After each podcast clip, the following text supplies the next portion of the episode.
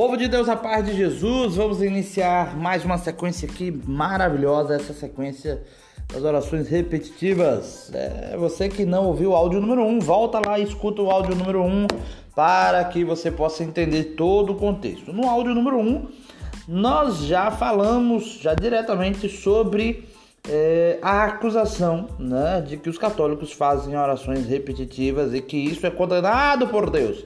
E nós vimos que não é bem assim, né?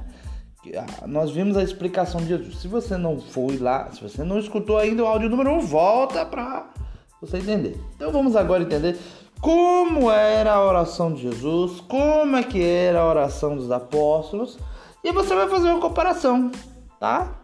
É simples assim.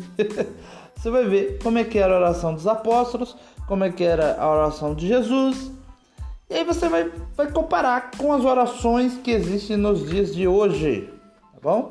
Então vamos rezar. Em nome do Pai, do Filho e do Espírito Santo. Amém.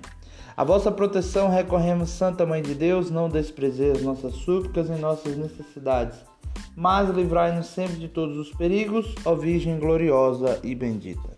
Glória ao Pai, ao Filho e ao Espírito Santo, como era no princípio, agora e sempre. Amém. Em nome do Pai, do Filho e do Espírito Santo. Amém. É, vamos ver aqui alguns tipos de oração, né? É, a ideia não é aprofundar, mas é entender alguns tipos de oração aqui. Por que, que eu falo que não é aprofundar? Claro, se a gente fosse aprofundar realmente em cada tipo de oração, a gente teria que ficar aqui fazendo. Né? Nós falaríamos, eu acho, com uns 30 áudios ou mais, porque, claro, existem várias formas, gente. E isso aqui que é, é, é muito importante a gente entender isso. Existem várias formas de oração tá? É, é que a gente fala práticas espirituais.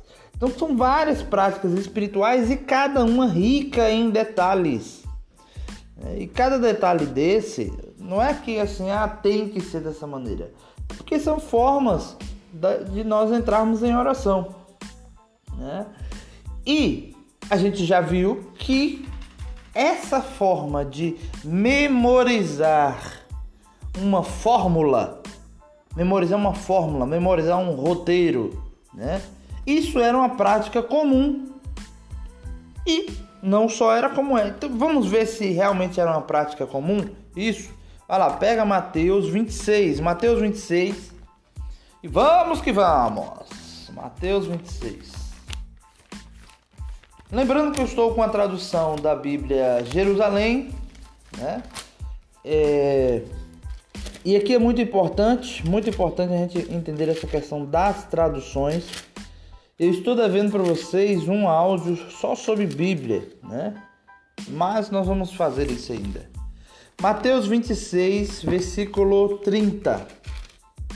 Por que, que é importante é, a gente entender a questão das traduções? Porque é, a, o contexto é o mesmo, a frase você vai ver que é a mesma, não, não muda. Né? O que muda são algumas palavras. Então, por exemplo, você vai ver que aqui vai dizer alguma coisa, olha só. Versículo 30. E aqui o que é importante é o contexto. Eu quero que você preste atenção nesse contexto aqui, ó. Sobre, sobre a oração, hein? Sobre a oração. Depois de terem cantado o hino, saíram para o monte da oliveira, das oliveiras. Jesus disse então: Essa noite todos vós vos escandalizareis por minha causa, porque está escrito: ferirei o pastor, as ovelhas do rebanho se dispersarão. E o que, que é importante aqui, Edson? O que, que é de tão interessante aqui nessa passagem? Bem, muito simples. Os apóstolos e Jesus, eles estavam em Oração. Como é que a gente sabe que eles estavam em oração? Gente, isso aqui é o que nós chamamos hoje na Igreja Católica de liturgia das horas. Certo? Liturgia das horas. Então, ó, os depois de terem cantado o hino, ou seja, os salmos, né? Então, os apóstolos, Jesus, eles tinham orações gravadas, ou seja, orações memorizadas, orações decoradas. E que orações decoradas eram essas? Eram salmos, eram orações feitas pelos sacerdotes. Então eram orações feitas ali pelo povo da época. E essas orações, elas se transformavam em hinos. O que, que significa? Eram orações decoradas, porque a maioria do, do povo não sabia, não tinha costume da leitura, né? Eram poucos aqueles que sabiam ler. E como é que eles iriam cantar os hinos? Como é que eles iriam cantar os salmos? Como é que eles iriam fazer esses tipos de oração? Através da decoração. decoração não tá errado, né? Através da memorização. Decoração. Através da memorização. Então, era normal. E aí você traz pro dia de hoje, né? Traz pro dia de hoje. Hoje, graças a Deus, muitas pessoas sabem ler, já não tem tanta dificuldade. Poucas, hoje é o contrário, poucas pessoas não sabem ler. Quer dizer que também é, não é porque sabe ler que entende também as coisas, né? Se fosse assim, né? Mas é justamente para você entender isso. O que? Que era normal as orações. Gente, o salmo não mudava. Ou seja, se vai, vai, vai rezar o Salmo 50, é o Salmo 50, memorizava o Salmo 50 e rezava o Salmo 50 do jeito que é o Salmo 50. Tá dando para entender o que eu estou querendo dizer? Então, essa era a forma que os apóstolos rezavam, que Jesus rezava. E aqui nós estamos falando de um hino, de um canto. Lembre-se que esses hinos são salmos ou poemas da época, certo? Salmos, poemas da época, um, um trecho do, do da, da palavra. Então, assim, eram memorizados. Por que, que é importante a gente entender isso, gente? Por que, que é importante? Porque se fosse assim, se não fosse para rezar assim, Jesus não estava rezando. Entende como é que, que, que eu estou querendo dizer? Então, os hinos, os hinos eram trechos, né? eram trechos da palavra, eram trechos do Pentateuco, né? eram trechos do Salmo, eram trechos dos profetas, que eles memorizavam e repetiam, repetiam, repetiam e repetiam. Quer ver? Nós vamos ver agora aqui alguns fatos importantes. Vixe, o tempo já está correndo. Vai lá em Colossenses capítulo 3. Então você está vendo que Jesus rezava com os hinos. O que, que são os hinos? O que, que são os hinos? Os hinos são versículos bíblicos, são trechos bíblicos, certo? E eles poderiam ser, e aqui tem um ponto importante. Poderia ser cantado ou poderia ser proclamado. Certo?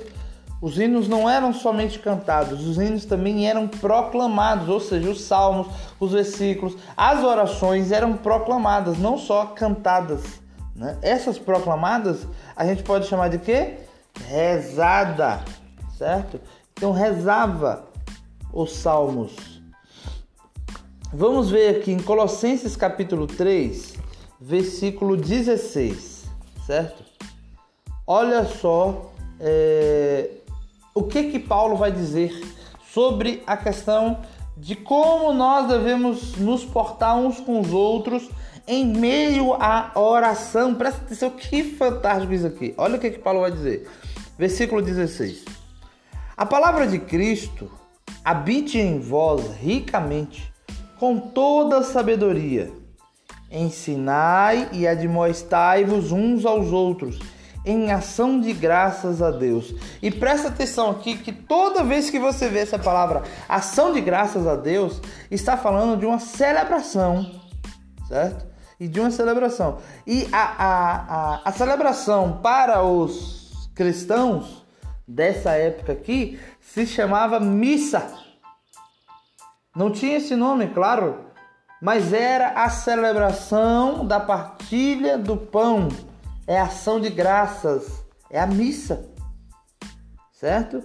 Bem, mas tudo bem, vamos lá, vamos, vamos mais para frente. Olha aqui, ó. Entoem em vossos corações salmos, hinos e cânticos espirituais. Sabe o que que Paulo está dizendo aqui, meu irmão, minha irmã? Paulo está dizendo assim, a vossa oração seja dessa maneira. salmos, ou seja, para que pudesse falar os salmos, rezar os salmos, tinha que decorar, decorar. Os hinos também tinha que decorar. E lembrando que os hinos podem ser o que? Orações ali da época. Lembra que eu falei isso? Dos sacerdotes, dos profetas, orações da época, versículos bíblicos. Então você vê, Paulo fala, olha, os salmos, os hinos e por último vem aqui o, e cânticos espirituais. Esses cânticos espirituais aqui são justamente as orações espontâneas. Deu para entender? São essas orações, essas orações espontâneas. E, né? Aí, só que o que, que vem primeiro? Os salmos e os hinos. Por quê, gente? Porque não tem erro. Escuta isso aqui não tem erro. Se você pega um salmo para rezar, não tem como você errar. A sua oração não tem como você errar. Se você pega um hino, ou seja, uma oração que foi escrita por alguém ali, não tem como você errar. Agora imagine se você pega uma oração que foi escrita. É, quando eu digo escrita, não estou dizendo escrita no papel, estou dizendo escrita na nossa alma. Né? Imagina a oração que foi escrita pelo próprio Cristo Entende? Então, a força que tem foi o Cristo que escreveu, foi o Cristo que escreveu em nossos corações o que? Pai nosso que estás no céu, santificado seja o vosso nome, venha a nós o vosso reino, seja feita a vossa vontade, assim na terra como no céu. O pão nosso de cada dia nos dai hoje. Perdoai-nos nas nossas ofensas, assim como nós perdoamos a quem nos tem ofendido e não nos deixeis cair em tentação, mas livrai-nos do mal. Amém. A oração que o próprio Cristo escreveu em nossos corações. Olha o que, que diz a palavra, né? Ação de graças a Deus. Elevai uns aos outros com ação de graças a Deus, entoando em vossos corações salmos, hinos e cânticos espirituais. Nós vamos para o próximo áudio. Mas eu queria que você já entendesse isso. Esses hinos, esses, esses hinos são justamente essas orações memorizadas, essas orações que foram decoradas, tá?